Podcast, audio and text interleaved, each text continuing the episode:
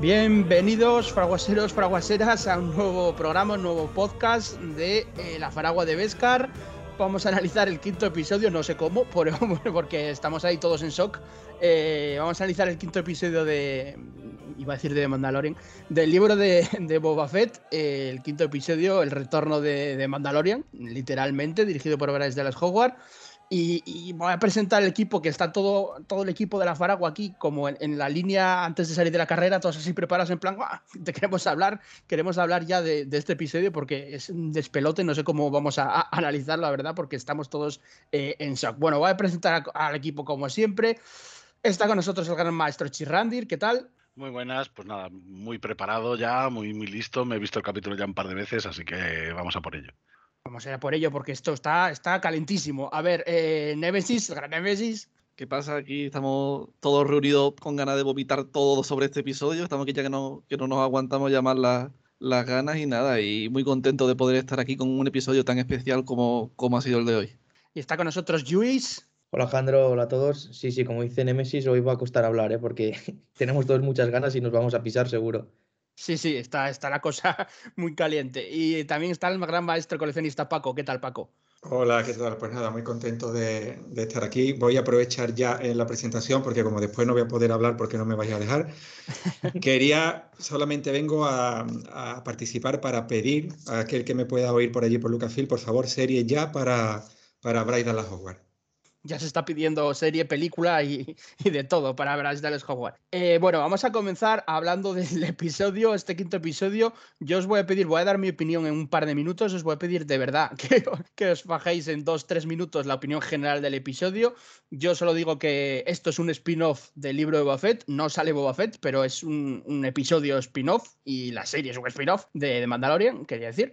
Y, en este episodio, pues eso, aunque no sale boba, eh, nos presentan a Din de Yarin de una manera eh, maravillosa. Yo siempre digo, esa, intro me parece brutal en esa eh, carnicería, en esa especie de carnicería, matadero, con el mafioso dentro. Me parece una, una barbaridad de escenario.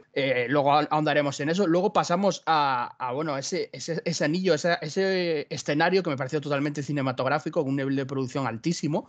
Y vemos a, también a la Herrera, vemos a, a Pat Bisla, eh, y tenemos ya como todo el lore de, de, Mandalorian. Yo creo que todo el mundo esperaba que saliera Disney Jaren en este episodio, pero no de esta forma, como un episodio 0.0 de, de, la tercera temporada de Mandalorian, que es básicamente lo que es, ¿no? Y luego todas, eh, tenemos esa primera parte para mí del, del, episodio que acaba ahí cuando, cuando él se va a, a, Tatooine, y la segunda parte en Tatooine, que también es maravillosa, aunque en otro sentido, y tenemos eh, pues eso, ese pelimoto y ese caza ese nave que le da, que no es otro que el caza N1 de Naboo, que vimos en el episodio 1 de la amenaza fantasma, ¿no?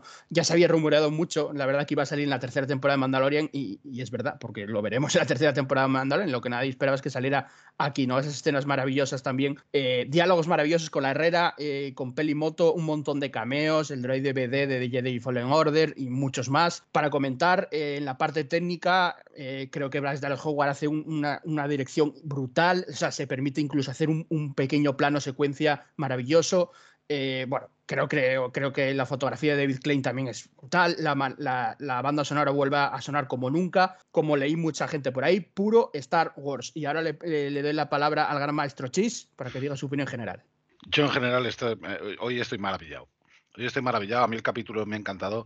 Me ha recordado mucho al, capítulo 11 de The Bad Batch, que, que, no nos esperábamos tampoco. En el capítulo 11 de The Bad Batch, los protagonistas no son la remesa mala, sino que es Hera Sindula, la de Rebels. Y, a mí esto me ha recordado a eso, ¿no? Me ha, me ha dado eh, el contexto que yo quería mm, conocer por, por parte del Mandaloriano eh, para saber dónde se ubica después de que haya entregado a, Grogu a, los Jedi, bueno, a, Luke Skywalker. Entonces, eh, eh, sí que es verdad que, nos esperamos que a lo mejor, pues, Fennec Shan o, o, el propio Boba llamaran a, a Yarin para contratarlo y, que este apareciera ya de sopetón y se iniciara lo que es la, guerra en sí, pero nos quedan dos capítulos, el siguiente es de Filoni. Eh, Filoni ya sabéis que carga mucho de lore y de, momentos así relevantes para, Star Wars eh, sus capítulos y confío en que precisamente van a hacer esto con, el remate de esta primera temporada del de libro de Boba Fett. Luego, en temas de, detalle, o sea, es que, es que me ha parecido brutal. O sea, hemos visto por fin no solamente a, ese desafío entre Paz Vizsla y, y Din Djarin, sino además hemos visto por primera vez La Noche de las Mil Lágrimas, que a mí esa escena me ha parecido increíble, o sea, absolutamente brutal. Esos planos, sobre todo los dos planos finales con los droides KS eh, que parecían Terminators prácticamente, como si fuera una película de James Cameron. O sea, es que me ha parecido alucinante. Y luego, como bien dices, ese plano secuencia que se marca Bryce Dallas Howard ahí, o sea, yo eso tampoco me lo esperaba tan, tan de continuo, ¿no? Una, una cosa tan de continua como con, con, el volumen o sea, es decir, demostrando que el volumen puede hacer este tipo de cosas incluso, ¿eh? O sea, que, que, me ha parecido alucinante. Y, y, por último, pues Perimoto es que me parece súper carismática. O sea, yo, ese personaje lo quiero con, con locura, me parece maravilloso. Eh, los diálogos que tiene, esa referencia a que salió con un Jaguar, cachondísimo. Eh, la rata Womp con el droide BD, o sea, mm, es que, es que es maravilloso. Me faltó quizá ver más de la rata Womp porque en el concept art se ve a la rata Womp entera, medio comiéndose al, al droid DVD en los, en los créditos finales. Pero, pero es que todo el capítulo me ha parecido genial para darnos pistas sobre cómo va a comenzar o por dónde va a ir la tercera temporada de The Mandalorian. Dicho esto, pues eh, es que no, no, no puedo tener palabras negativas. Sé que mucha gente quería ver a, Boba, pero creo que era necesario poner en contexto a, a Jarin siendo lo importante que es ahora mismo para la franquicia. Eh, Neme, creo que a ti no te ha gustado porque no sale ningún Tusken. A ver. Ni el Boba, tío, por eso vengo aquí a rajar. Ni Boba. no, hombre, que no sé ni por dónde empezar, tío. Solo te digo que este capítulo, no sé por qué, tío, me ha hartado de llorar, tío. Te lo digo aquí yo solo, no sé por qué, me, me ha emocionado muchísimo porque yo creo que ha tocado muchísimos temas y, guiño y eso, a cosas que me, que me pillan a mí de cerca, ¿no? De mi, de mi infancia y demás, que es mucho referencia al episodio 1 y a las precuelas y demás. Y entonces que yo creo que al, al, que le guste las precuelas, ¿no? que se haya criado con ellas, para este episodio tiene que ser para ti un himno. Yo te lo digo, para mí va a ser un episodio de yo verme lo mínimo, mínimo una vez al año. Igual que yo siempre hago revisiones de típicas pelis, por ejemplo, en abril, pues me veo siempre Titanic por el hundimiento. En noviembre me veo V de Vendetta. Pues yo creo que este capítulo yo lo voy a ver anualmente, yo creo lo que me queda de vida.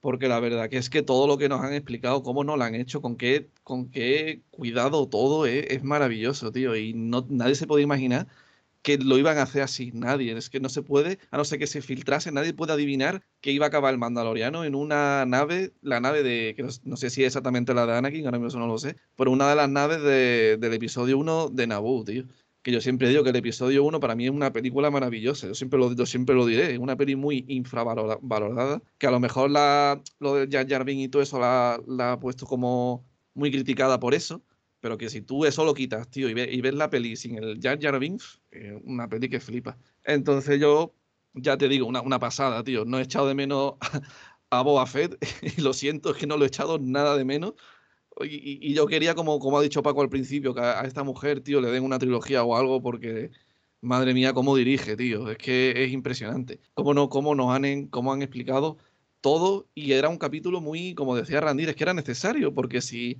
ya se sabía que iba a aparecer el Mandaloriano, porque esta serie, ya lo habéis dicho, que es, es un spin-off del Mandaloriano, o sea que tenía que aparecer. Lo han hecho lo mejor posible, porque ¿qué haces? Pones a Boba que lo llama y acude del tirón sin contexto, después de que la última vez que vimos al Mandaloriano era en una situación súper a tope con lo del look y que nos dejó la miel en los labios. Pues obviamente nos tenían que poner en contexto, es que es lo que hay. Que también no es que tampoco le robe protagonismo, porque al final todas las series están interconectadas, al igual que el Boba le robó muchísimo protagonismo al Mandaloriano en el capítulo que se llevaban a Grogu, que estaba en el templito ese y bajaban los Dark Troopers se lo llevaban. Todo ese capítulo, todo el protagonismo se lo llevó el Boba porque fue la sorpresa del capítulo, pues aquí igual se lo devuelven y no pasa nada. Están puesto en contexto algo que todo el mundo deseábamos saber, de cómo el tío llegó ahí, qué pasó después, ¿no? El Mogideon, dónde estaba, si lo llevaba prisionero, y ya sabemos que lo tiene la Nueva República como prisionero, no sé qué es, volvió a ser caza recompensa. Entonces ya está, y que está todo preparado, está todo preparado para la vuelta de Grogu, que yo ya voy avisando que no creo que salga en el siguiente episodio. En el siguiente episodio yo creo que va a ser de que a lo mejor sale, pero como que no te explican cómo, cómo lo trae de vuelta sino que te lo ponen ahí y ya en la serie ves el viaje que hace el mando. Yo creo que tendría algo así más de sentido, porque esto es algo de una vez. Se hace una vez, te quedas ya más o menos tranquilo de cómo está la cosa, como dice Randir, te han puesto la noche de las mil lágrimas, todo lo que pasó, lo, violentos que son los K2, que aunque sea un robotito muy adorable en Rogue One, ya en, en, el videojuego del Fallen Order. Y aquí ya yo creo que han demostrado que son bastante violentos y duros, porque en el Fallen Order anda que no tenían los combates eran de dos toques te mataban. Así que nada, tío, que, que eso, que, que, muy contento, con ganas también de escucharos vuestra opinión y demás. Y, no sé, que no tampoco sea más, más, que decir, es que ahora mismo estoy como, como vosotros, estoy ahora mismo en un limbo. Se ha visto también plano de, de la carrera de vainas, tío, de punta, la rampa esa que estaba como con la gente, que el Anakin, es que era de todo, tío, que es una pasada. Es que yo no sé qué, qué más le ha faltado, que sea un capítulo redondo en la nave de, de Anakin de chico de, de Naboo han puesto la cabina ya preparadita para el Grogu, ¿no? Con esa excusa de quitar el, el, droide astromecánico, ¿no? La chica esta mecánica es un pasote la mujer, tío, te, te de risa. Que ya por Milo ya mucho podéis deducir que es Buzz pero bueno, no me acuerdo si la serie lo dice, pero como no, no lo dicen nunca, sí, tú siempre... sí, dice bienvenido a, a Ah, vale, yo como no siempre te ponen Tatooine y el aeropuerto y el espacio puerto, tú dices, pues mira, ya al menos si habéis leído el hilo ese que dice chiquitito, podéis más o menos ya intuir dónde están, aunque ya lo digan. Así que nada, tío, muy contento y, y, con ganas ya de ver el capítulo siguiente, porque ya se viene el Filoni, y el Filoni yo creo que ya va a ser el capítulo de, de los cazarrecompensas y donde ya se van a sacar ya, ya todas las cartas. Bueno, eh, Luis, ¿qué te pareció a ti el episodio? Eh, sí, voy a intentar ser lo, lo más breve posible. Eh, yo el capítulo veo muy claro dos partes, ¿no? La parte en la estación espacial y la parte en Tatooine. La parte en la estación espacial me parece excelente en todos los aspectos, tanto técnicamente, yo no soy ningún experto, pero lo poco que sé me ha parecido excelente, y tanto como tratamiento de personajes y trama. Eh, solo ver al mando ya el retorno ahí en esa especie de almacén o de carnicería o matadero, eh, toda esta escena con tanta violencia en el que se le ve a él como es verdad, torpe con, con, el sable, que se quema toda la pierna porque no es un Jedi, y ese detalle me ha encantado también el tratamiento de, personajes es perfecto. Me ha encantado un plano secuencia eh, que hay en el, en el turboascensor cuando sube a ver a, no sé si son mafiosos o qué son, ahí en la mesa que están cenando y luego vuelve a bajar. Al, Sí, y luego vuelve a bajar por el ascensor, todo en el mismo plano, eso me ha encantado. O sea, Primera vez además que vemos un Initiative hablando en, sí, sí, Y, y, nada, luego la, la, la, parte con la Herrera en la fragua, que en este, este capítulo ha sido un claro homenaje a nuestro podcast, a nuestra comunidad, eso está claro. Sí, la fragua de Vescars. Aparece la fragua de Vescars. Sí, sí. Luego hablaremos más de eso. Alejandro hace un cameo en el episodio, se lo tenía callado el tío. No, ¿eh? igual ya lo hice, igual ya lo hice. Y nada, no, la, representa la, representación de la Noche de las Mil Lágrimas me ha encantado. Supongo que lo veremos más a fondo en la tercera temporada o nos darán más lore sobre eso. Y ya luego el mando, he sufrido bastante cuando ha subido al crucero y ha dejado las armas, porque lo primero que he pensado es que cuando llega Tatooine las, las pierde todas. Eso estaba muy, muy asustado con eso, o sea, muy nervioso. Eh, pero no, luego las tiene, volvemos a ver a Pelimoto. Me encanta esa segunda parte del capítulo en Tatooine también, aunque sí que es verdad que se, se toman su tiempo en la reparación de la nave, que quizá pueda ser un poco criticable, pero nada, nada, nada exagerado. O sea, me parece perfecto prácticamente. Eh, la nave es increíble, o sea, eh, la nave es brutal. Ahora lo decía Nemesis of the Record, la cabina del, astro, del, del astromecánico la han dejado perfecta para Grogu, o sea, es del tamaño de Grogu.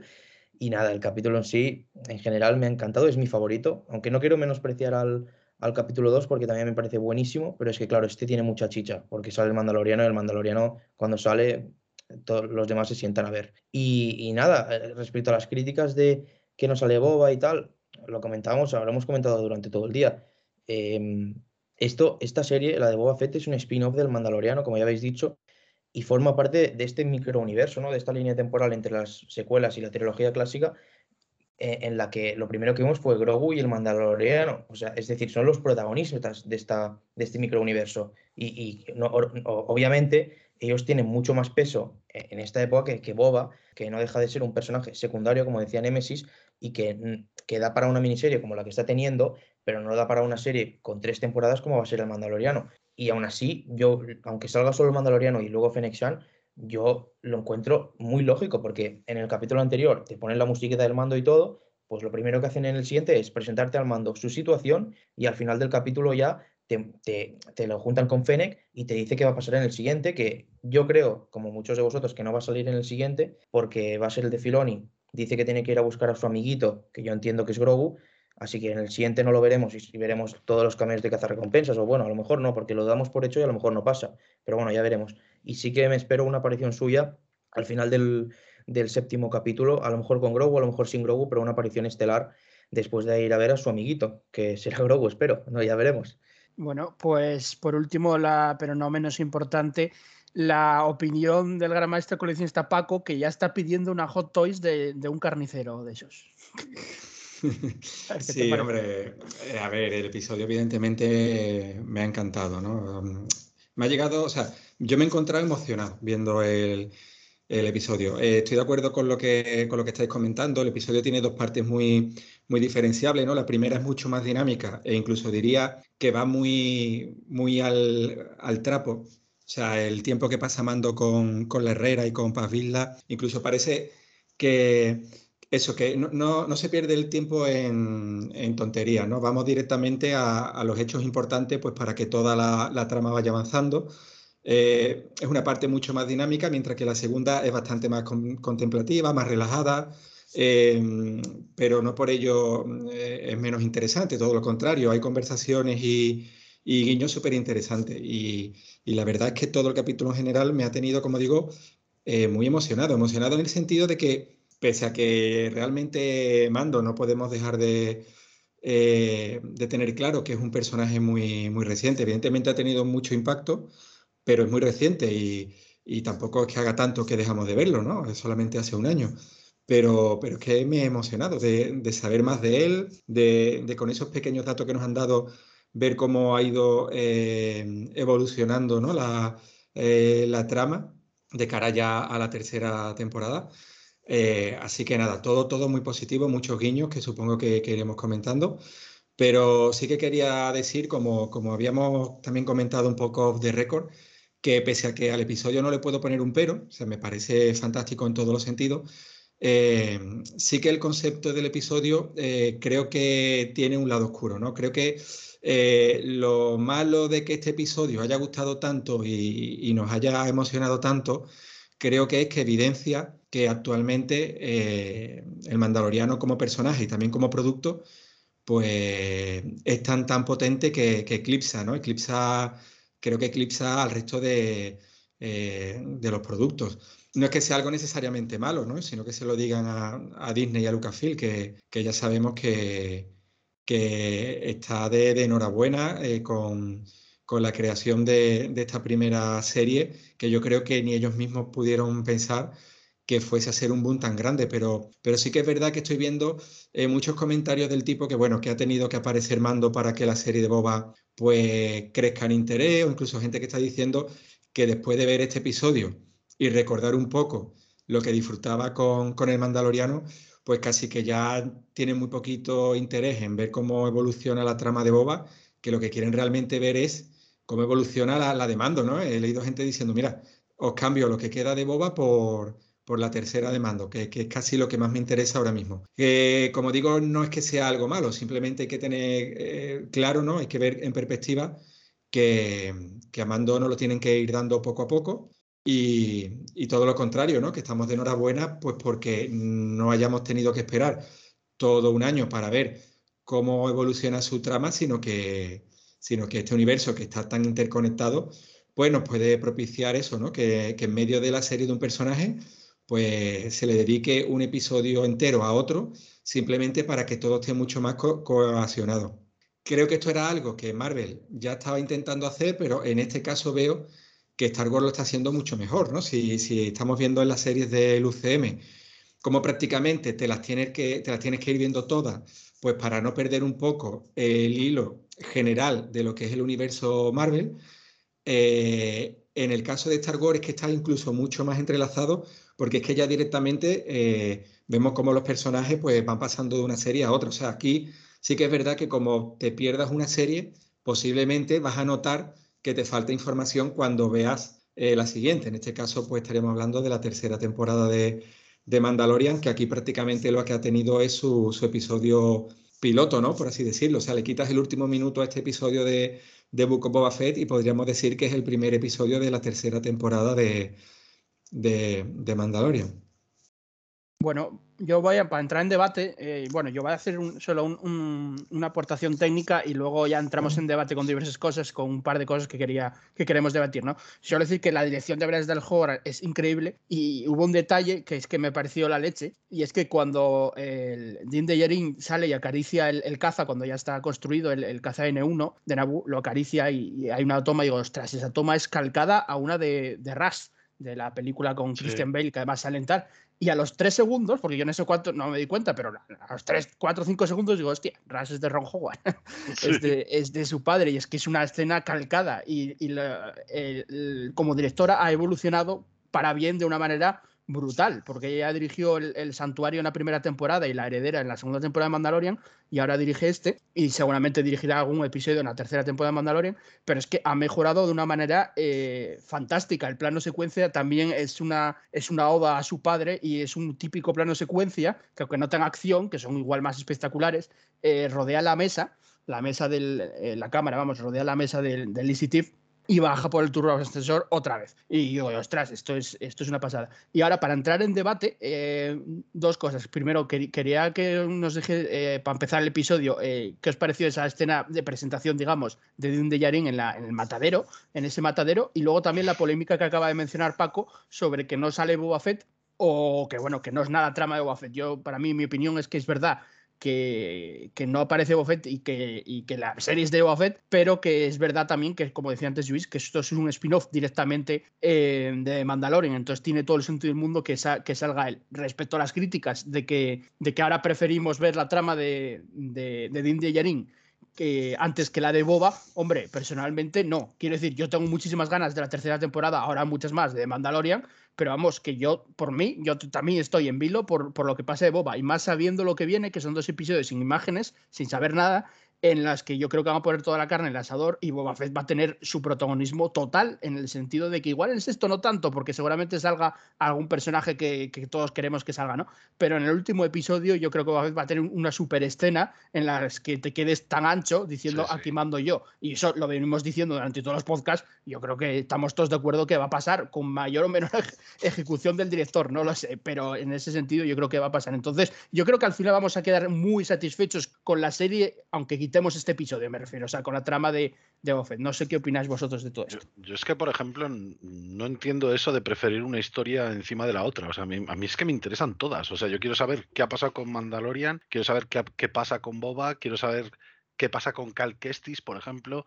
Eh, no sé, para mí todo el contenido de Star Wars es, es válido en ese aspecto, porque me interesa todo.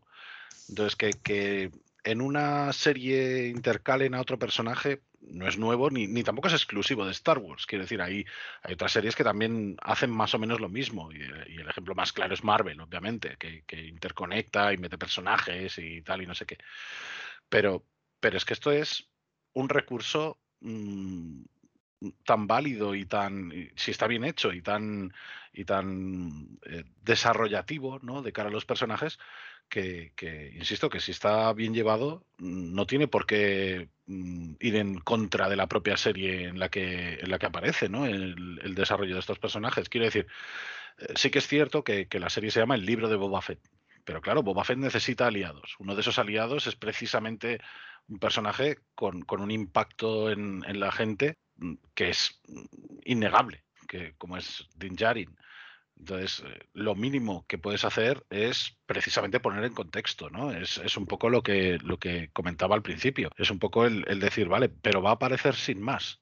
Es decir, vamos a ver que, simplemente aparece en el espacio puerto de, Mosespa, eh, empieza una guerra con los Pikes, pegan cuatro tiros y se va, ¿vale? Pero es que eso a lo mejor es el último capítulo. Entonces, eh, en este se pueden permitir quizá esta, esta licencia de, darle más protagonismo a, este personaje precisamente para aumentar el hype. Es decir, no nos han contado nada realmente relevante salvo que tiene otra nave. Ya está. Es decir, eso y, luego, pues obviamente el contexto, el trasfondo de que sigue buscando, o ha seguido más bien buscando a los mandalorianos de Nevarro, que esto es algo que, creo que es importante y que puede ser importante también incluso en el futuro de, la serie, en el sentido de que a lo mejor en el, siguiente capítulo no, pero a lo mejor en el último aparece Jarin con, con estos mandalorianos ayudándole. No lo sé, o sea, esto ya es especulación, pero, pero podría incluso tener ese, sentido también, ¿no? Si, queremos verlo así. Entonces, creo que, lo están llevando de forma muy inteligente, creo que saben aumentar el hype de la gente. Eh, esto lo, demuestra porque todo el mundo, todos los que hemos visto el capítulo a primera hora o, o ahora a mediodía, lo hemos flipado absolutamente. O sea, todo el mundo se ha quedado mmm, diciendo, pero yo esto no me lo esperaba. Y, creo que son muy conscientes de ello en, en Lucasfilm y, y, en todas sus series. Insisto, esto ya pasó en el capítulo 11 de The Bad Batch. Nadie puso el grito en el cielo porque en ese capítulo no apareciera The Bad Batch, precisamente. Claro, pero porque Era se lleva el capítulo. O sea, aparece Era y, tú estás pendiente de qué le ha pasado a Era. Eh, cuando era pequeña, qué le pasó a Era cuando era pequeña, en este caso. Es decir, es un poco a la inversa, ¿no? En este caso van a la par las dos series en, temas temporales, pero en la, en la, otra, pues obviamente aparece Era de, de, cría y te interesa saber qué es lo que ha pasado para que se convierta en, en esa rebelde eh, acérrima, además de, de, la causa de la Alianza Rebelde. Y creo que eso no es malo en, el sentido de la serie. Sí que es verdad que, en, el otro, en la otra serie en el capítulo 11 y eran 16, entonces sí que había más margen de tiempo para desarrollar el resto de, cosas que querían desarrollar, pero al final te deja la serie en un cliffhanger igual. Y en esta lo que falta es la apoteosis, lo que nos falta es que, que Boba dé un golpe en la mesa directamente y, y, que se plante ya como el, como el daimio de pleno derecho y que todo el mundo le respete y que todo el mundo diga, vale, vale, mejor no meternos con este tío porque es capaz de reunir aquí un montón de peña que nos pone guapos en un momento. Entonces, eh, yo creo que eso todavía en dos capítulos se puede desarrollar muy bien. También hay que dejar claro que, sí que es verdad que hay gente que ha criticado la excesiva, en su, a su parecer, eh, aparición del Mandaloriano, pero yo creo que en general el fandom estamos contentísimos con este, con este capítulo dedicado solo a él. Y, no es para menos, porque es es que es el, como he dicho antes, el protagonista, el protagonista de este microuniverso junto con Grogu. Es el personaje más querido, bueno, después de Grogu, eso sí, de, de, de esta línea temporal en la que, están, en la que están situadas estas series que hemos visto hasta ahora. Es decir, es normal que tenga cierto peso, incluso en una miniserie, que no, no olvidemos, como ya hemos dicho, que es un spin-off. Es decir, es un spin-off. Y también pesa mucho, como has dicho tú, Randy, ahora, que de Boba falta verlo mejor. Porque en estos dos últimos capítulos es claro. de verdad cuando se va a sentar como daimio, cuando sí. va a dejar claras las cosas, cuando se va a montar sobre el rancor, si es que al final la filtración es, es, cierta, que vamos, apunta que sí, porque todas han cumplido, y cuando de verdad vamos a ver al Boba daimio y, y que todo el mundo le respeta. Es decir, la serie no se puede valorar en el quinto capítulo, hay que valorarla entera y faltan dos capítulos. Cuando esté toda, eh, cuando se haya estrenado toda, estoy seguro que el tratamiento de Boba será excelente a, a, pesar de este capítulo en el que ni sale. Es que estoy seguro.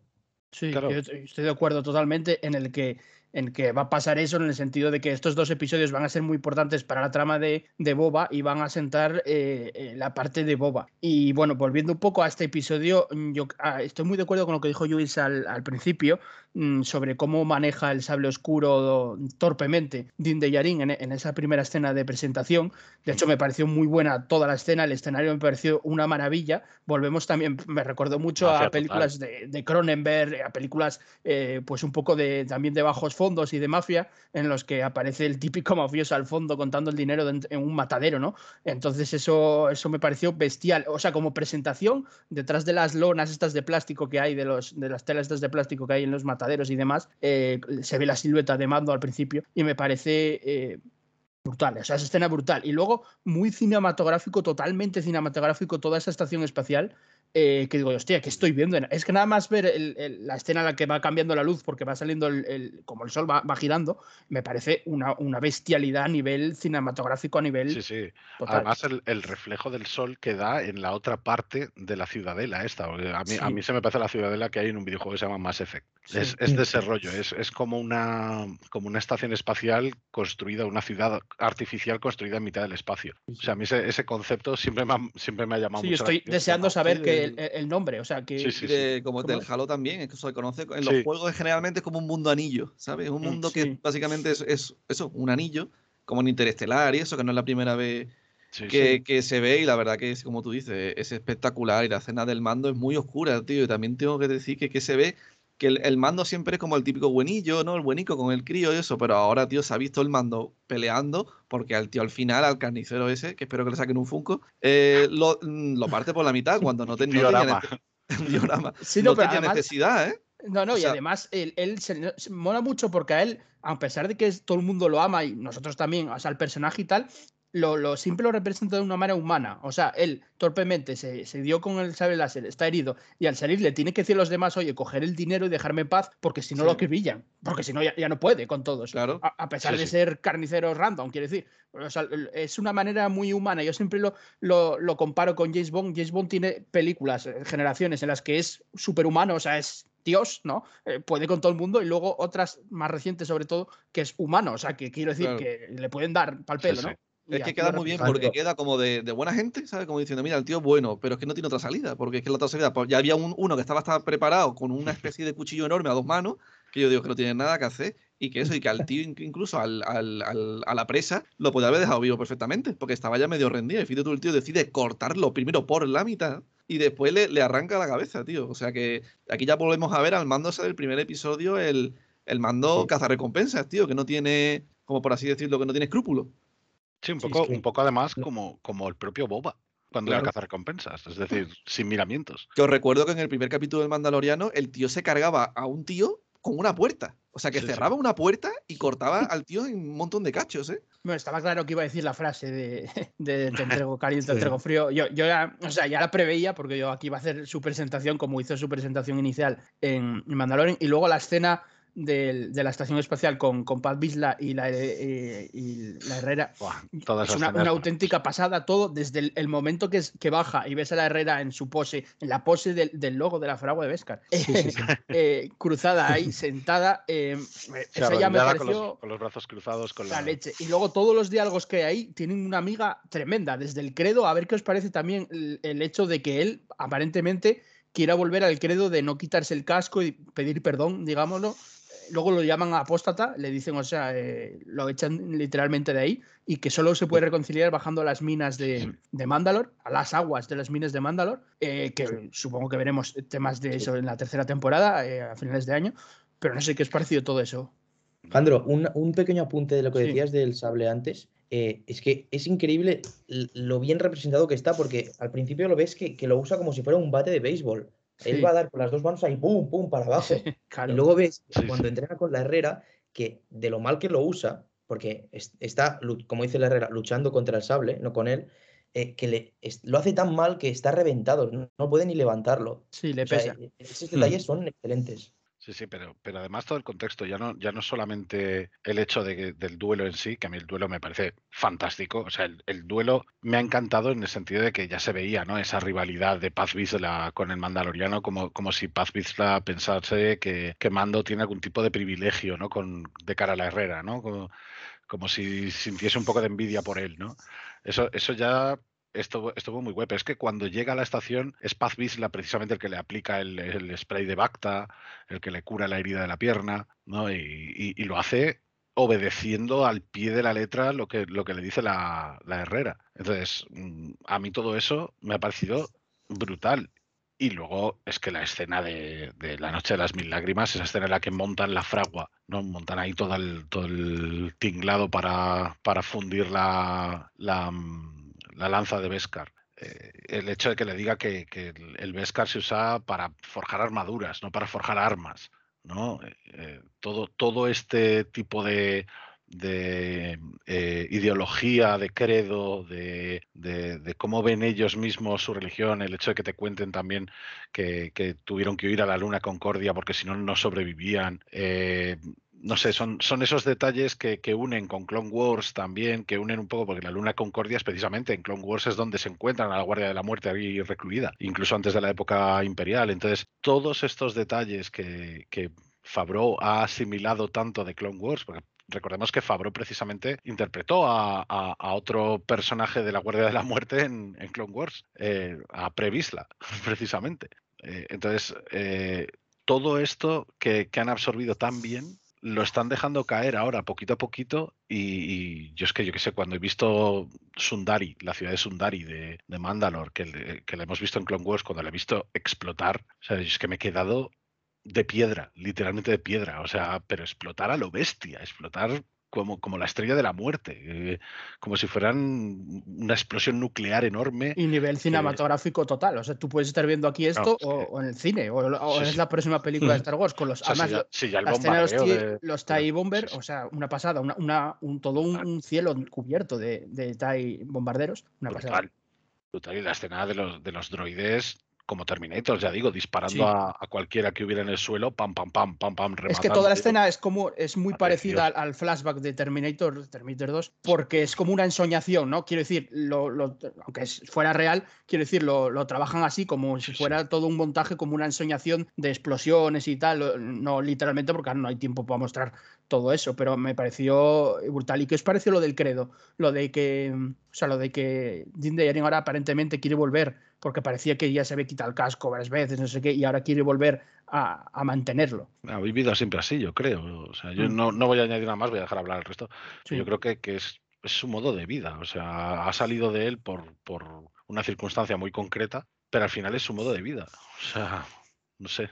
Yo opino como, sí, yo opino como Randy, es que él se ha llevado muchísimos años viviendo así. Eh, porque durante un periodo corto de tiempo pues eh, haya tenido, digamos, una serie de circunstancias en las que... Una crisis de fe, si quieres llamarlo así. Sí, una serie de circunstancias en las que se ha visto obligado a, eh, a, ir en contra del credo, pero no necesariamente tiene por qué querer abandonarlo. Pero sobre, sobre esa escena con la Herrera y Pavisla y tal, lo único que, a ver, no chocado, sino lo único que me ha dado que pensar es que es muy conveniente en el guion que primero, primero digamos, él es acogido por, ellos, está claro que eh, la Herrera le dice que se quede con ellos, además eh, no solamente le pone un poquito, le pone un poco al día la situación de que, bueno, de que ya no quedan ninguno más y tal, sino que Mando consigue algo que, que, él quería, ¿no? Eh, el hecho de que, de que le funda la lanza. Bueno, no sé si lo quería o simplemente un poco convencido por las palabras de ella, decide fundir la lanza para hacer algo para para Grogu, digamos que él ahí eh, logra algo que evidentemente va a tener una relevancia en el futuro de, la serie y en el momento en el que hay un conflicto es como de repente eh, todo cierra ahí de una manera, o sea, ve un poquito repentino el que, el que en el momento en el que aparentemente ese duelo con Paz Vizla termina, eh, la Herrera salga por el tema del casco. ¿Nos ha parecido un poco extraño que pregunte simplemente, ¿tú alguna vez te has quitado el casco? No, ¿tú te lo has quitado? Sí, venga, pues entonces tú no, no puedes. Es como si sospechara o, no sé, es que se me hace un poco extraño que, que no termine el conflicto en el propio duelo, sino que, por decirlo de alguna manera, sea eh, a raíz de, esa pregunta que hace ella en ese momento, ¿no? Lo visto me recordó un, raro. A, un, examen, ¿sabes? Lo pregunta la profesora y se queda callado. Sí, cuando además en ese, momento, o sea, eh, está viendo un, duelo para ver, para ver quién, quién es el que finalmente, digamos, se queda con el, con el sable y me extraña mucho esa, esa pregunta siempre, oye, ¿tú te has quitado alguna vez el casco y tú? Sí, para, que, para que se confiese. Yo creo que es un El, duelo había terminado, quiero decir. El, claro, claro. El duelo, el duelo estaba absolutamente out. Exactamente. O sea, ahí lo, tenía agarrado ya por el cuello, con el cuchillo al cuello.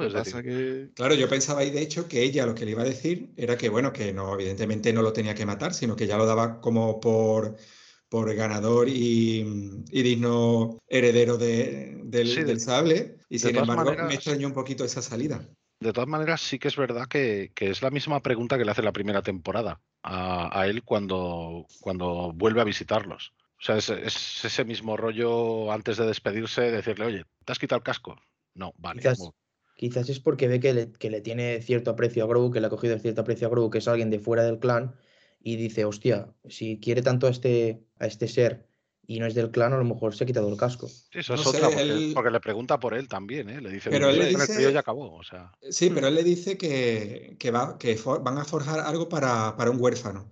Sí, y ella dice, y ella dice, es, el camino, o sea, ella dice, este es el camino, como diciendo, claro, o sea, lo estás haciendo bien.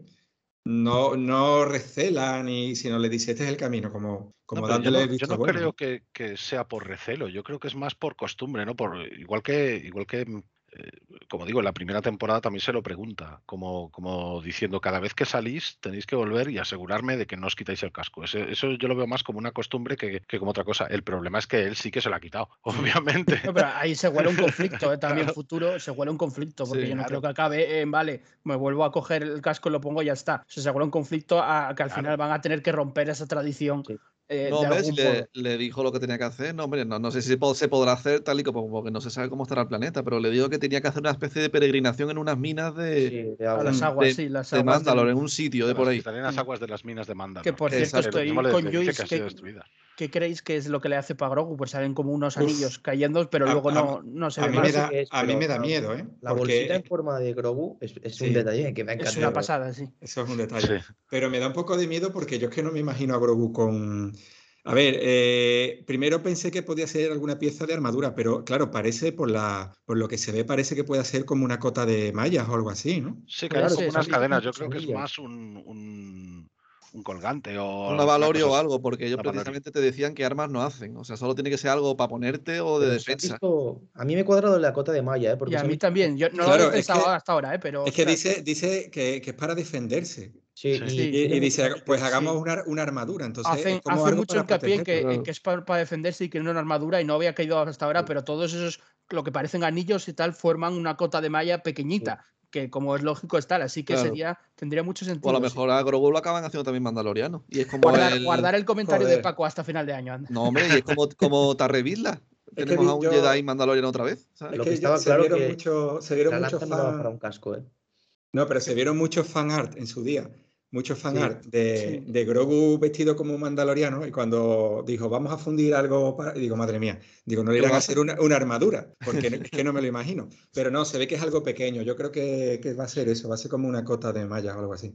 Yo tiro más por Avalorio por, por el hecho de que eh, al final, o sea, el, el chaval es muy pequeñito, eso está claro. Y lo que se ven son cuatro, cuatro o cinco eh, eslabones, o parecen eslabones. O sea, no sé si serán eslabones de una cota de malla, desde luego, pero, pero yo creo que son demasiado grandes para ser una cota de malla. O sea, por lo menos de la, de la forma en la que se ven cayendo encima de la, de la mesita esa del, del- Lo que sí agradezco mucho en este episodio, que lo llevaba yo tiempo pidiendo, es pensando en, en la gente que no había visto Clone Wars, tío, porque agradezco un montón la escena que la Herrera se para, tío, y se ponen a hablar y le cuenta un resumen de, la, de qué va lo de ese mandaloriano, que eso es algo que cuando empezó la serie, claro, para ti y para mí es algo de- del- del pan de cada día, pero para la gente que, por ejemplo, Clone Wars no la ha visto, que tampoco tienen por qué tener necesidad de tragarse todas las temporadas, que ya nosotros Claro. hicimos también una especie de, de esquema, que hay por ahí muchísimo, donde tú te puedes ver el arco si quieres de Mandalor nada más. Pero yo digo, deberían dar algo, tío, para que no den por sentado que todo el mundo que ve esta serie sabe perfectamente quién es Bo-Katan, quién,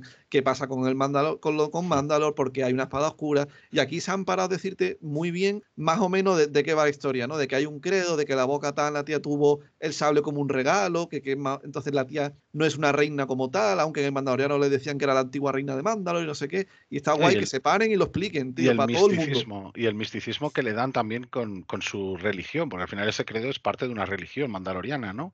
Claro. El, el hecho que diga el que lo posea después de haberlo conseguido en combate honorable, en una batalla honorable, tendrá, se dice que tendrá la fuerza de 20 hombres o no sé qué, dice un rollo así, que ya es más de, de la típica flipadera de alguien fanático en. Y que yo, si no recuerdo mal, el clan del Mandaloriano, do- donde pertenece el, el Mandaloriano, no es, no es, no son todos iguales, no son todos con esas creencias, sino al revés. Hay, había clanes mandalorianos como más light y el del, el del mando sí es más super extremo. De Sí, venga, del casco, no sé qué, eso. Sí, Sí, más, conservador. ¿no? Mientras que en, en Clone Wars daba igual, en Clone Wars estaban sin casco, sino porque eran más liberales, por así decirlo. Una cosita, yo creo que está por ahí también eh, la opinión de la gata Amelia, que no ha podido estar con nosotros, así que vamos, vamos a escuchar qué le pareció a ella, que, que le ha encantado seguramente, es difícil que a nadie le guste este episodio, qué le pareció a ella el, eh, este episodio, así que vamos a escucharla.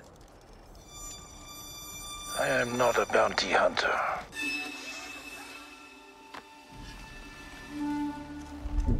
I've heard otherwise.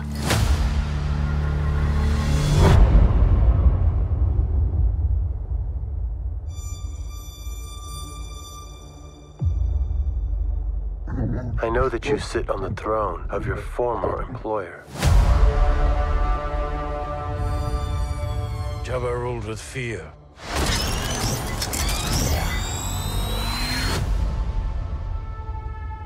Hola, fraguaseros y fraguaseras. Un saludo de parte de la gata. Y hoy, hoy, hoy no, hoy no voy a extenderme mucho porque no, te- no, no tengo mucho que decir porque estoy todavía como muy sorprendida. Porque he visto mm, el primer capítulo de la tercera temporada de Mandalorian.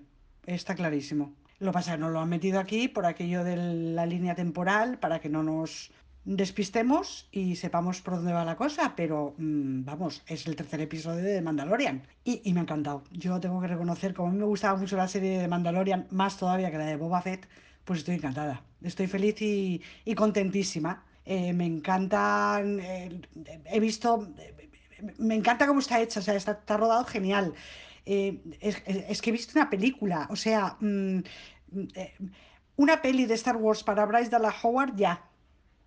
Pero ya. O sea, hace falta ya. Porque me parece que la tía se está mejorando cada vez más en cada capítulo que, que ha hecho, mm, ha ido a mejor. Y este capítulo no lo ha podido hacer mejor. Ha sido mm, increíble. La primera parte ha sido preciosa. Me parecen las localizaciones geniales. Me ha encantado el plano secuencia cuando entrega la cabeza del platoniano que ha cazado. Eh, eh, mm, no sé, técnicamente me ha encantado. Eh, y en la segunda parte, la segunda parte es una es un canto de amor Star Wars, porque es, son detalles y referencias a todo Star Wars. Vemos detalles de- del episodio 1, del episodio 4, del Jedi Fallen Order, del episodio 8, de... Es que no, empiezas y, empiezas con referencias y no sabes dónde acabar, porque está todo relacionadísimo. Eh, ha, envuelto todo Star Wars, eh, las series de Rebels, de Clone Wars, ha metido todo, el Battlefront, em, lo ha metido todo y ha hecho este capítulo. La segunda parte de este capítulo es todo Star Wars. Es que no, no- no tengo mucho más que decir. Eh, mm, esperar al próximo mm, mm, de rodillas, porque es que no tengo otra cosa que decir. Y, y el próximo que creo que vamos a ver a Grogu, porque además el próximo está dirigido al parecer por Filoni. Y bueno, pues está clarísimo, para mí por lo menos está clarísimo que va a salir Grogu. No sé si se dedicará todo el capítulo también otra vez a seguir con la historia de Grogu y de Mandaloriano, pero mm, creo que va a salir la referencia. Y por último, ya para cerrar aquí, porque ya te digo que estoy muy alucinada y voy a volver a verlo varias veces el capítulo, eh, me encantó que hayan ampliado más el lore mandaloriano. Empezamos a ver elementos que no son muy familiares en la historia del mundo, como la radicalización de las ideas, los nacionalismos llevados al extremo, las creencias casi ciegas de vaticinios, maldiciones y leyendas, o considerar como traidores a quienes no siguen a rajatabla las leyendas establecidas. Reglas basadas precisamente en esas leyendas e historias de corte casi religioso y mesiánico. Así que yo estoy encantada, estoy feliz, feliz, feliz. Voy a volver a ver el capítulo varias veces, a tomar nota de un montón de cosas, porque nos han contado y nos han ampliado el lore mandaloriano. Y una de las cosas que yo más me gustaban de esta nueva etapa de, de Star Wars era precisamente eh, que nos contaran la historia de Mandalor. Y nos la están contando, nos, las van a, nos la van a contar más, porque esto tiene toda la pinta de que van a de que van en dirección a ello. Y estoy feliz y encantada de que lo hagan así. Así que yo mm, aquí lo dejo. Mm, Un saludo a todos los fraguaseros y fraguaseras y que Frogaleiro os acompañe. Yo me voy a volver a ver el capítulo. Bye bye. Ronroneos. Mutually beneficial. Why speak of conflict when cooperation can make us all rich? What prevents us all from killing you and taking what we want?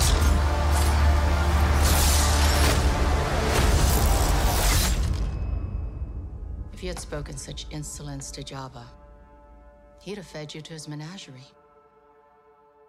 Please. Speak freely. Bueno, la opinión aquí de la emperatriz, como siempre, genial. Y eh, bueno, Joyce que nos quería decir algo. Sí, aprovechando la pausa que hemos hecho, he revisado lo de las, lo que estamos debatiendo de las anillas de Beskar, que cuántas eran, y se ven muchas, se ven más de una docena, así que parece que apunta a lo que dice Paco, que puede ser una cota de malla de Beskar, y, y como dicen, es que cuadra todo, porque como dicen que solo el Beskar se usa para defensa, cuadra perfectamente lo que dice Paco. Sí, sí, e- estoy de acuerdo, estoy de acuerdo. Yo también he visto de nuevo la escenita en este ratito y aparecen más de, me- más de una docena de, de anillitos. Además, Sí, si sí, lo sí. vemos luego en la tercera temporada, que supongo que lo, lo veamos, eh, recordar que fue forjado en la faragua de Beskar. Así que eso hay que, hay que recordarlo todo. es un homenaje. Este Es el camino. Es un homenaje, eh, o sea, esta- Claro. este episodio es un homenaje a, a la fragua de Beskar. Entonces, claro, bueno, a ver, yo he hablado, he tenido contactos ahí con, con Lucas y digo, oye, habrá que poner Con algo. y tantas tal". hot toys ya te cogen el teléfono, porque vamos, con tanto dinero que les has dado. Sí, sí, sí.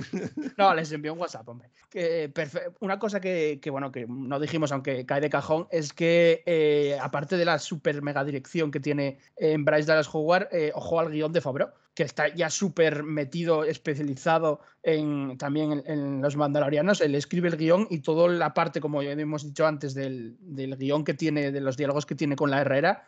Eh, y con Pat Bislar, toda esa parte es, es brutal. Se Y- nota un poco lo que decía él, que, que le apasionaba lo de los mandalorianos y todo el Sí, rollo. Y, sí, sí. y se nota, se pero a cada vez que puede Se le nota. casca. O sea, Sí, sí, se nota. Además, hay que decir una cosa, que antes, a colación de lo que decían, no sé si era eh, Paco o Luis, que, el, que bueno, que no, eran M, sobre Clone Wars, que es verdad que resumen bastante bien ciertas cosas porque no, no tienes que verte todo Clone Wars. Mira, con The Mandalorian eso no tienen necesidad incluso, porque The Mandalorian es una serie tan tan eh, expandida, quiero decir, la vio todo el mundo, es, es la típica serie que sí que se vio el panel de la esquina, aunque no se viera el episodio eh, 7, 8 y 9, sa- quiero decir, eh, eh, ahora mismo es una serie muy, muy famosa, no solo dentro de Star Wars. Es, es, no sé, es el centro de Disney Plus, es much- son muchas cosas. Entonces, yo creo que este episodio no hace falta ni siquiera verte eh, otras cosas, porque seguramente ya todo el mundo se haya visto de Mandalorian en este sentido. O sea, creo que poca gente es- está viendo el libro de Fett si no se vio de Mandalorian. Entonces, eso. Y ahora quería comentar eh, que comentarais eh, la segunda parte un poco del episodio, que es esa parte de Tatooine con, con Pelimoto, y como comentamos antes, tanto Randy como yo, el personaje de Pelimoto, eh, genial, no sé si Paco demanda una Hot Toys o no de Pelimoto, pero me parece la leche. Está cogiendo, está cogiendo fuelle. O sea, yo creo que es un personaje que, que bueno, que venía bien que estuviese ahí por, por lo que supone para Mando, pero, pero ya está cogiendo bastante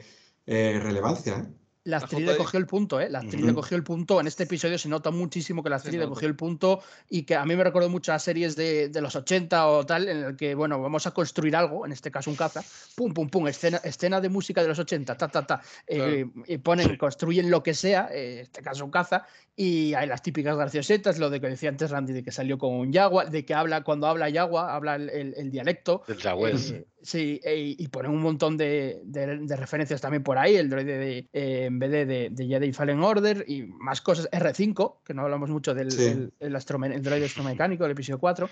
La No, relación pero- que tiene con sus speed droids, que sigue siendo maravillosa, diciéndole, ah, resulta que tú eres el inteligente. O ya Y- sabía y- yo que tú eras lo el que yo siempre, una cosa que me encanta ver, que eso es la gente no es consciente, es que ya hay frases que te dicen el paso del tiempo, porque la tía se sorprende diciendo, es que este caza fue hecho por humanos. ¿Sabes? Los que lo construyeron, no por Sí. robots, como diciendo idiotas. ¿sabes? Cuando ahora los robots lo montan todo y te dicen, como salía el, el, el droidecito del Fallen Order, ¿esta pieza dónde va? Y te pone un holograma aquí, es como un Hecho Lego. mano. Además, ¿sabes? lo que dices es como en la actualidad, como en la cultura pop actual, está hecho a mano. Quiero decir, no, es, no, es- no está hecho una fábrica de Ikea. Es como si vas a encontrar Claro. un mueble hecho a mano en vez de uno de Ikea, por así decirlo, ¿no? Entonces Sí, eso le da, le da caché y se nota, ¿no? Por eso me encanta ver el paso, ese paso del tiempo. Que, que antes hacían las cosas de una manera y ahora otra. Por eso decía yo siempre que en la secuela, cuando con la velocidad de la luz jugaban que era más fácil que antes, era por eso, porque supongo que en un futuro habrá motores mejores que les permitan hacer esos saltos más precisos o, o- o poder hacer varios a la vez, seguidos, ¿sabes?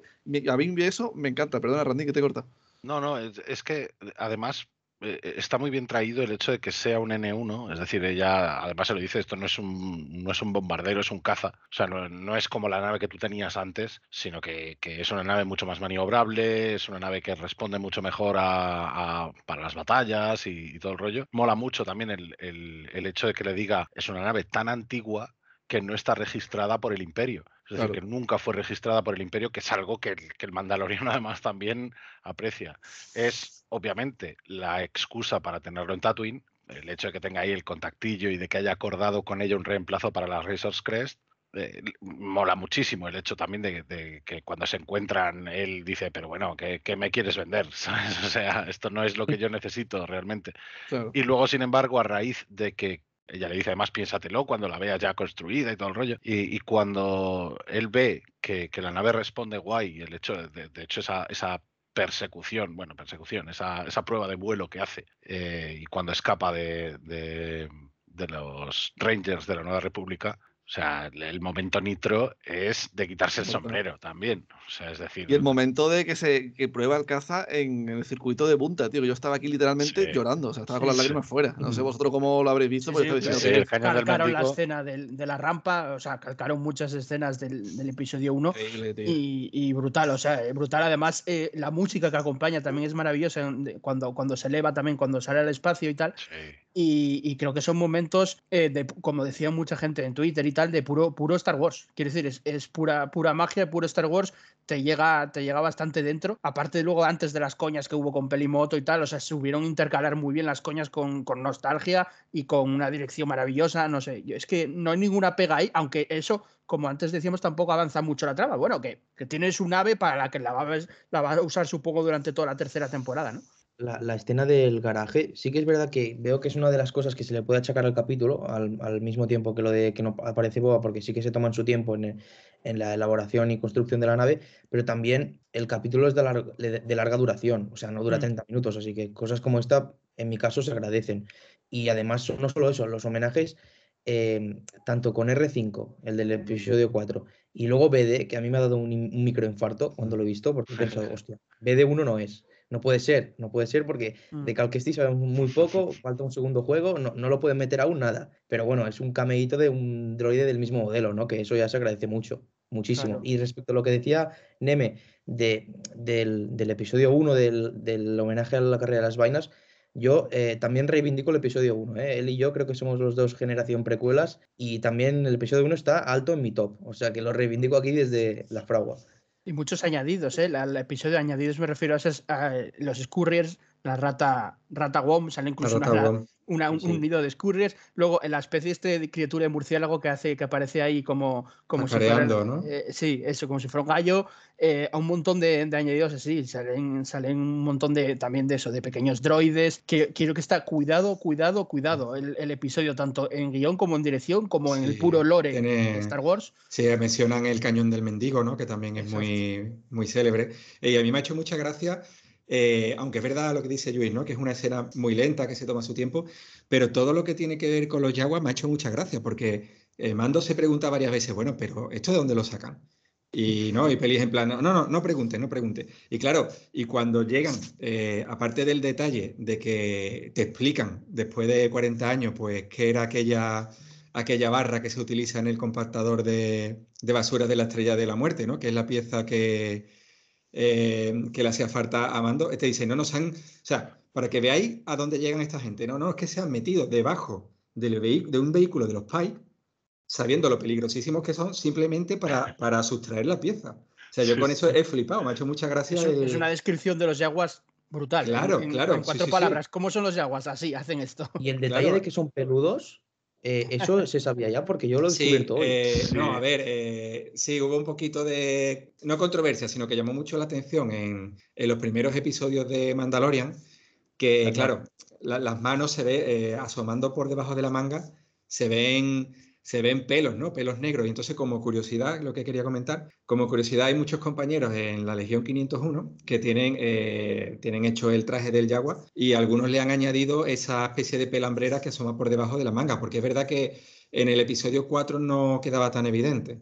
Sí, es cierto, es cierto. Estaban más cubiertos en, en el episodio Porque 4. En el, al principio se concebía los yaguas como si fuesen unos niños. Eran unos niños y ya está. Como si no hubiese yaguas adultos o yaguas viejos, ¿sabes?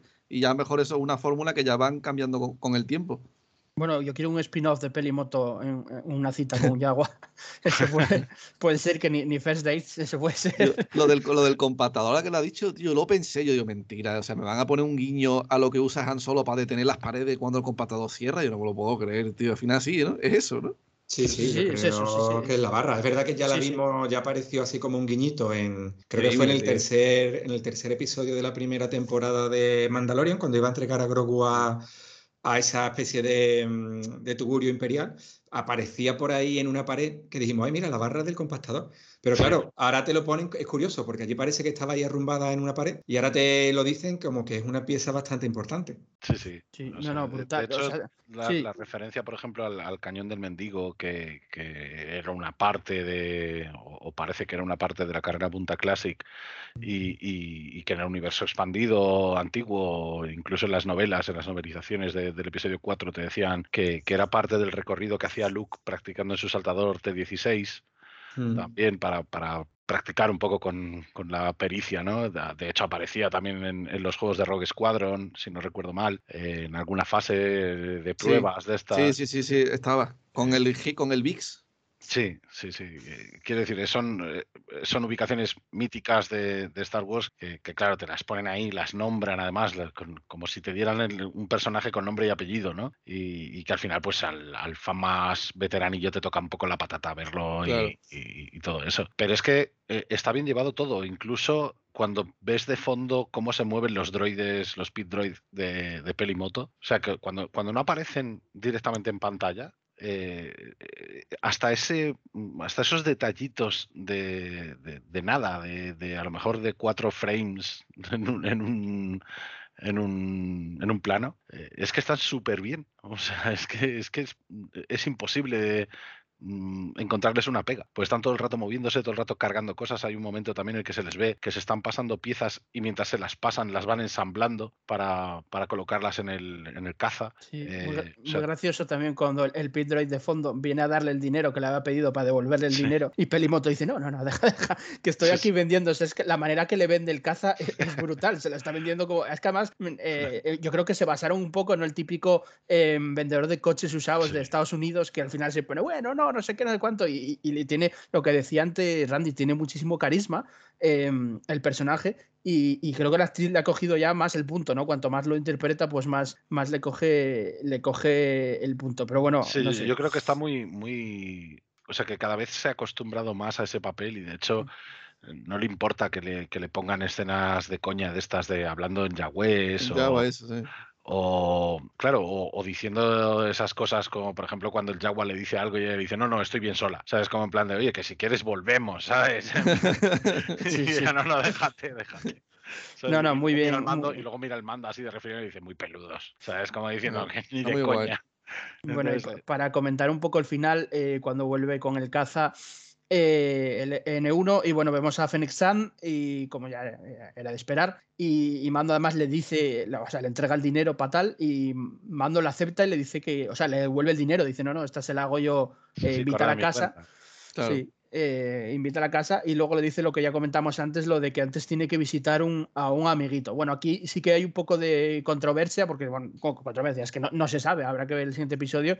Yo también opino que no vamos a ver nada de ese tema, si se refiere como parece ser al, a Grogu, al- a su amiguito, eh, o no, ya veremos. Pero yo creo que no, no vamos a continuar con la trama de, de, de Yarin, que se lo dejan para la tercera temporada. No, no deberían porque ya sí de verdad lo eclipsan al boba. Ya uno está bien, pero Sí. no Sí. deberían ya No, dos. una cosa, mira, una cosa muy buena la serie, porque a muchos lo, lo están criticando en el sentido de que, jolín, eh, cinco episodios del libro de Boba Fett y el mejor, no, el mejor episodio no aparece Boba Fett. Eh, ya, pero hay que también eh, a tener en cuenta un- alguna cosa, y es que eh, menos el tercer episodio, que puede no ser en progresión en ese sentido a la mayoría de gente, los episodios hay nada más. Porque yo con el anterior, el cuarto, todo el mundo dice, no, el mejor, el mejor, no, el mejor. El, el tercero es verdad que baja el volumen del segundo, Pero es que el- el cuarto el cuarto de cientos el mejor con el segundo, junto al segundo, el cuarto, el mejor. El, El segundo, el cuarto el mejor. De repente llega el quinto, el quinto, ¿y qué? El mejor. Entonces, También. claro, si hay una progresión al alza, como parece que hay, menos ese tercer episodio, veremos el, el sexto, el séptimo, y el sexto siendo Filoni,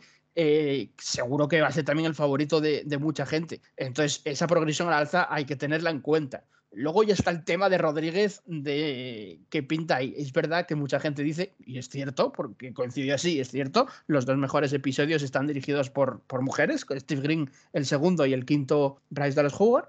Y, y bueno, y Rodríguez es verdad que se queda en segundo plano, pero yo insisto, Rodríguez, eh, oye, ellos no son tontos, si lo sabemos tú y yo, que no somos aquí directores de nada, eh, ellos saben de sobra cuando pusieron a Rodríguez lo que querían para los episodios que dirige Rodríguez. Quiero decir, Claro. es imposible que ellos no sepan que Rodríguez dirige con ese estilo y, y de esa forma. Es verdad que además a Rodríguez le dieron los episodios un poco más, eh, entre comillas, baratos. Igual que son más cortos mejor. de, Sí. de duración. Pero a ver, es imposible, o sea, sea una buena, una buena elección o no, que no lo sé, eso ahora que lo juzgaremos o lo que sea, pero ellos ya saben cómo iban a ser los episodios de Rodríguez y cómo iban a ser estos y que a la gente le iban a encantar eh, estos en ese sentido. Entonces, mm, es un plan, ahora ya, para bien o para mal. O sea que sí es verdad que el capítulo es, es arriesgado porque es que como, como dijo Paco antes, tú te imagínate que no te lo ponen. Hoy es un capítulo del Boba, el siguiente del Boba, la batalla, viene el mando con el Grogu, imagínate. Y ya está. Bueno, pero Y entonces, perdón un Aquí- momento, y ahora llega, un, perdona un momento, Eh, llega el la temporada del mando y el primer capítulo es justo este, tal cual, sin cambiarle nada.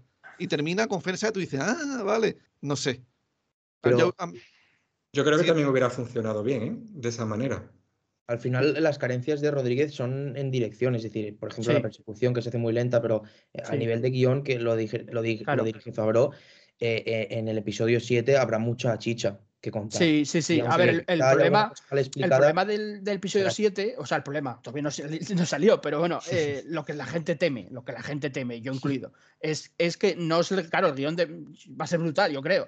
El problema es que la ejecución no lo sea, o sea, que la ejecución no lo sea, pero a ver, yo no quiero, o sea, eh, vender la piel antes de matar al oso, quiero decir, eh, hay que esperar y, y ver, y ver cómo es y, qué pasa. Es verdad que hasta ahora los más flojos fueron de Rodríguez, pero insisto, yo creo que aposta. O sea, yo creo que fue aposta. Sí, sí, es, es perfectamente posible. O sea, de, hecho, yo estoy de acuerdo con, con eso de que, de que es aposta, ¿no? Eh, Es decir, el guion está hecho desde hace un año. O sea, o más, quiero decir, desde, desde que terminó la última temporada de Mandalorian, antes incluso de, terminar, ya tenían que tener el pitch de, de la serie. Porque si no, no la habrían anunciado en, en el último capítulo de, de Mandalorian. Quiero decir, en el penúltimo, bueno, o cuando fuera.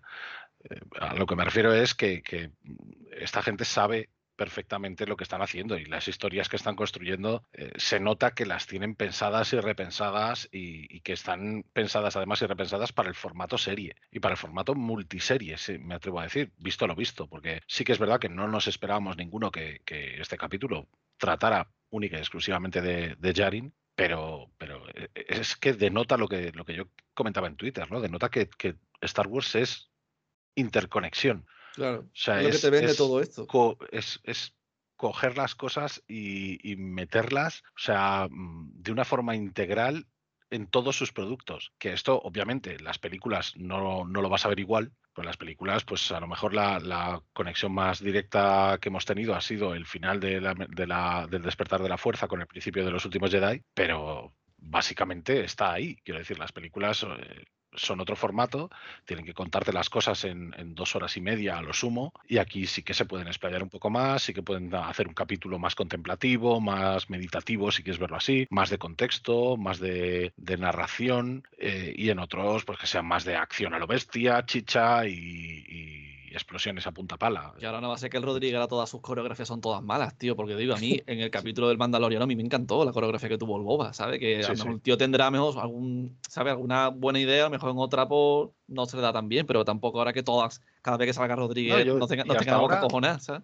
Y hasta ahora yo creo que, que han ido explicando muy bien el, el trasfondo de los personajes. Es decir, especialmente el de Boba, obviamente, porque es, es el importante, ¿no? Es el más relevante de la serie. El hecho de cómo sale del Sarlacc, su Claro. estado físico, su estado mental, eh, toda la parte de los Tusken cuando cambia de parecer y, y pretende dejar la vida que ha llevado para, para quedarse con ellos. eh, todo esto al final lo explican, a lo mejor de una forma más escueta en algunas ocasiones y en otra un poco más extendida en otras. Pero al final lo que están dando es muchísimo, muchísimo trasfondo, muchísimo lore en ese aspecto, ¿no? Muchísima historia galáctica, por así decir, de los personajes, ¿no?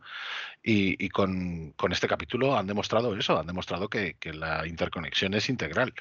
O sea, que, que- que- que esto es una historia que, que se complementa, que, y seguimos sin saber qué va a pasar en el sexto episodio. Quiero decir, Sí. no- nada de nada. Quiere decir, como toda esta historia fue casi aparte, eh, el sexto episodio no tenemos ni idea, bueno, ni el séptimo. No, ahora, bueno. ahora queda especular otra vez, escoger y decir, pues Jarin se va a ir a lo mejor a, a ver a Grogu, a darle el regalito, sea una cota de malla o sea lo que sea. Mm. eh, y mientras está fuera, veremos a, a lo mejor en este siguiente a, a Boba ya planificando la guerra, eh, pillando más aliados, pi- contratando quizá más cosas recompensas. Sí, yo creo que va por ahí, eh, lo que dijo antes Luis. Yo creo que Sí. podemos, el siguiente, yo creo que podemos ver eh, algunos cuantos cameos, o uno al menos, de Sí, ya cazarrecompensas. Veremos quizá también cómo, cómo se relaciona ya con, con los Pike un poco, ¿no? Cómo empieza ya el, el tira y afloja, las primeras batallas contra Y con el. Rancor, yo creo que ya podemos ver igual un poco Sí. ese entrenamiento o algo decir del Rancor y del y del y de Dani Trejo, ¿no? Del, Claro, del y guardián la del última, y en la última, en el último capítulo, pues obviamente la apoteosis final, el volver a aparecer el Mandaloriano partiendo la pana, quizá a lo mejor salvando a Boba en algún momento puntual o alguna Mm. historia así, lo típico que hace una entrada espectacular. Y, y yo sigo pensando en que, en que quizá le ayuden los, los del credo, ahora ya menos quizá por, por el tema de que ya les ha dicho que, que, bueno, ya, ya alguno lo considera una apóstata, ¿no? Sí. Eh, pero, pero sigo pensando que quizá pueda traerse algún refuerzo y, y a partir de ahí, pues ya obviamente la apoteosis final, el, el Boba montado en el Rancor, el poder absoluto sobre Tatooine y a partir de ahí nunca se sabe. Eh, quizá nos hagan incluso alguna reflexión de cara a algo similar a Rangers de la Nueva República, aunque la serie esté en hold. Bueno, Es yo decir, quiero que, que me deis ahora mismo, en un minuto, en 60 segundos, empieza tú si quieres, Randy, que estabas hablando, el, en 60 segundos, ¿qué os parece la serie hasta ahora? Que solo quedan dos episodios. A mí, me parece maravillosa.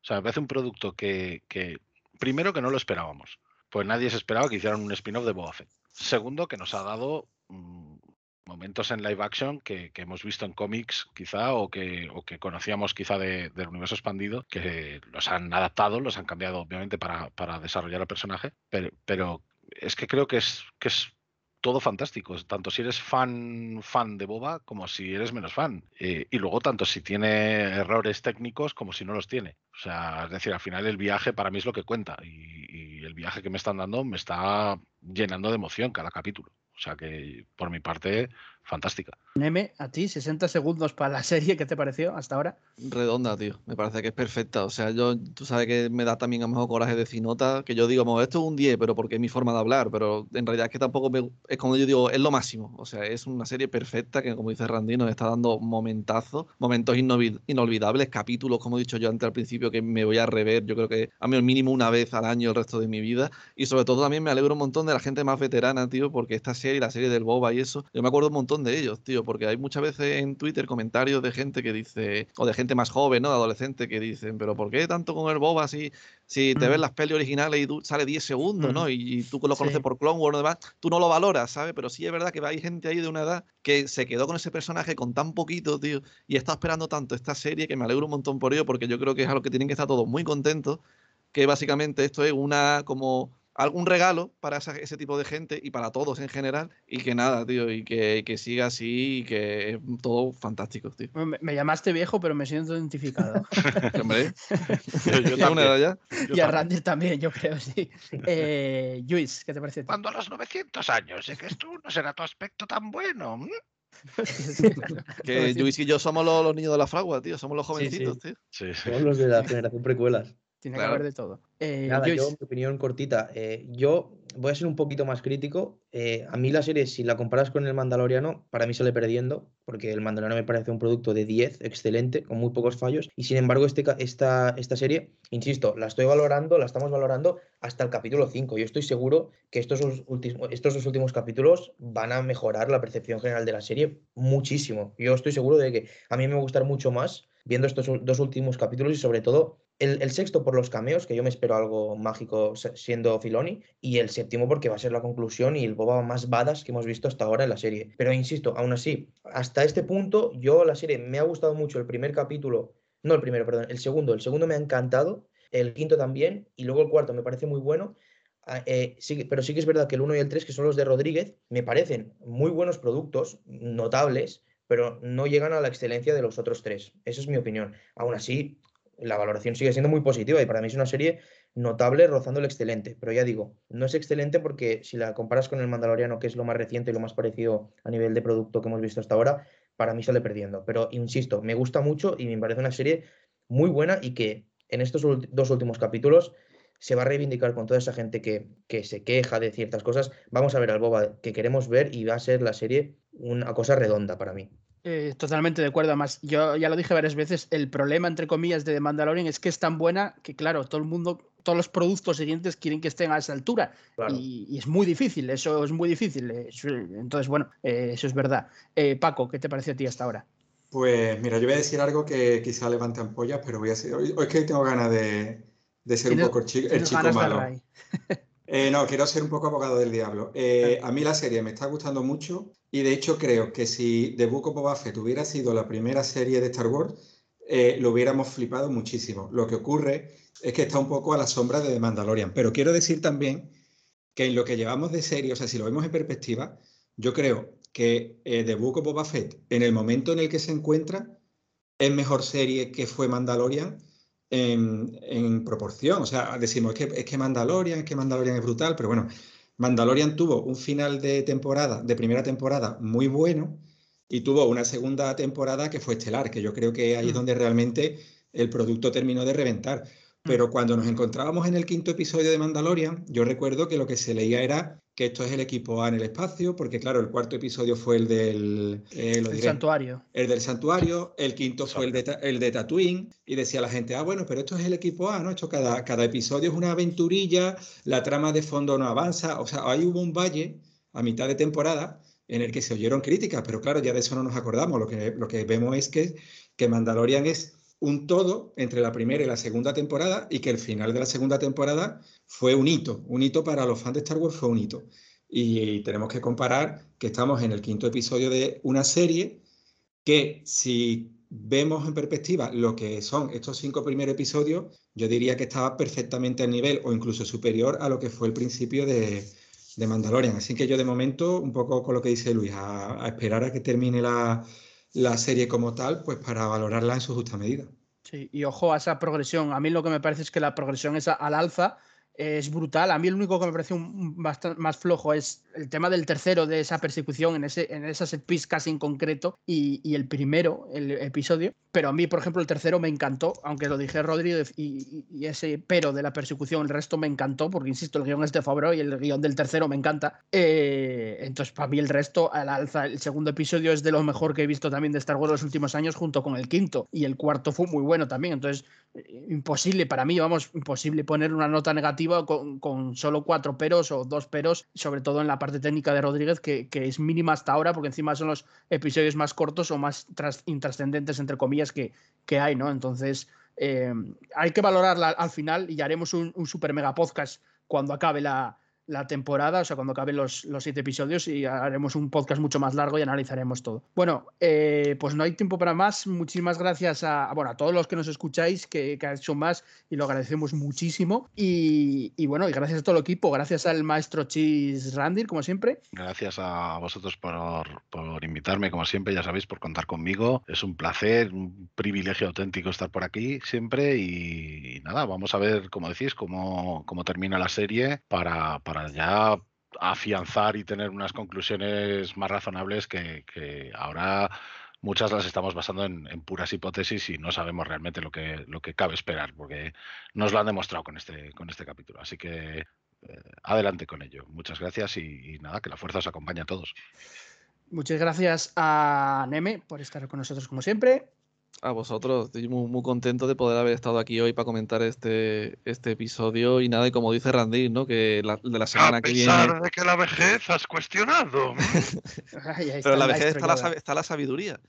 Que nada, chicos, eso, que, que, un placer. Que eso, que también quiero pedir a lo mejor perdón si a lo mejor nos cortamos mucho, ¿no? Que me ha sorprendido que creo que esta vez no nos hemos cortado tanto como, como, veníamos, que veníamos todos como unos toros. Sí, sí, de todos ahí como a punto de empezar la carrera. es verdad que intentamos, ¿no? También intento mejorar en eso, de intentar cada uno dejarle un poquito su espacio y todo eso, y poco a poco, tío, que, es eso, que solo quería disculparme si de vez en cuando pues nos interrumpimos mucho. Y nada, y que un placer como siempre. Eh, muchas gracias a Luis. Por cierto, Luis, eh, tus razonamientos me parecen una pasada, así te lo digo. O sea, es que te lo iba a decir off the record, pero digo, es que mm, de verdad coincido mucho con tus razonamientos y me parecen eh, muy lógicos, por así decirlo. O sea, eh, genial. Pues, pues muchas gracias, Jandro, ¿eh? porque yo no me considero ningún experto. A, a vuestro lado me veo como eh, del tamaño de Grogu, ya os digo. y- No, es- aquí No, experto no, no, es nadie, nada. créeme. O sea, Para nada, para nada. Aquí al, al final lo que hacemos es dar nuestra opinión sincera y ya está. Sí, sí, Sí. pues nada, Alejandro, muchas gracias de verdad. Y decir que, que el podcast, estoy muy orgulloso de cómo ha quedado. Creo, creo que ha quedado muy redondo.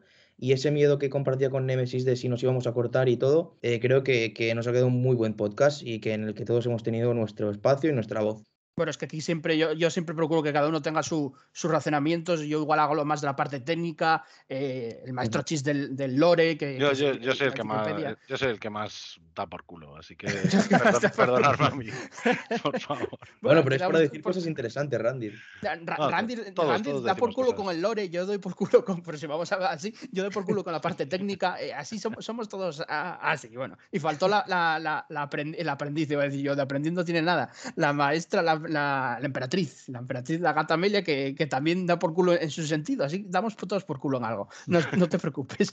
Eh, y bueno, muchísimas gracias al a otro maestro, el maestro coleccionista Paco, por estar con nosotros, que nos encanta.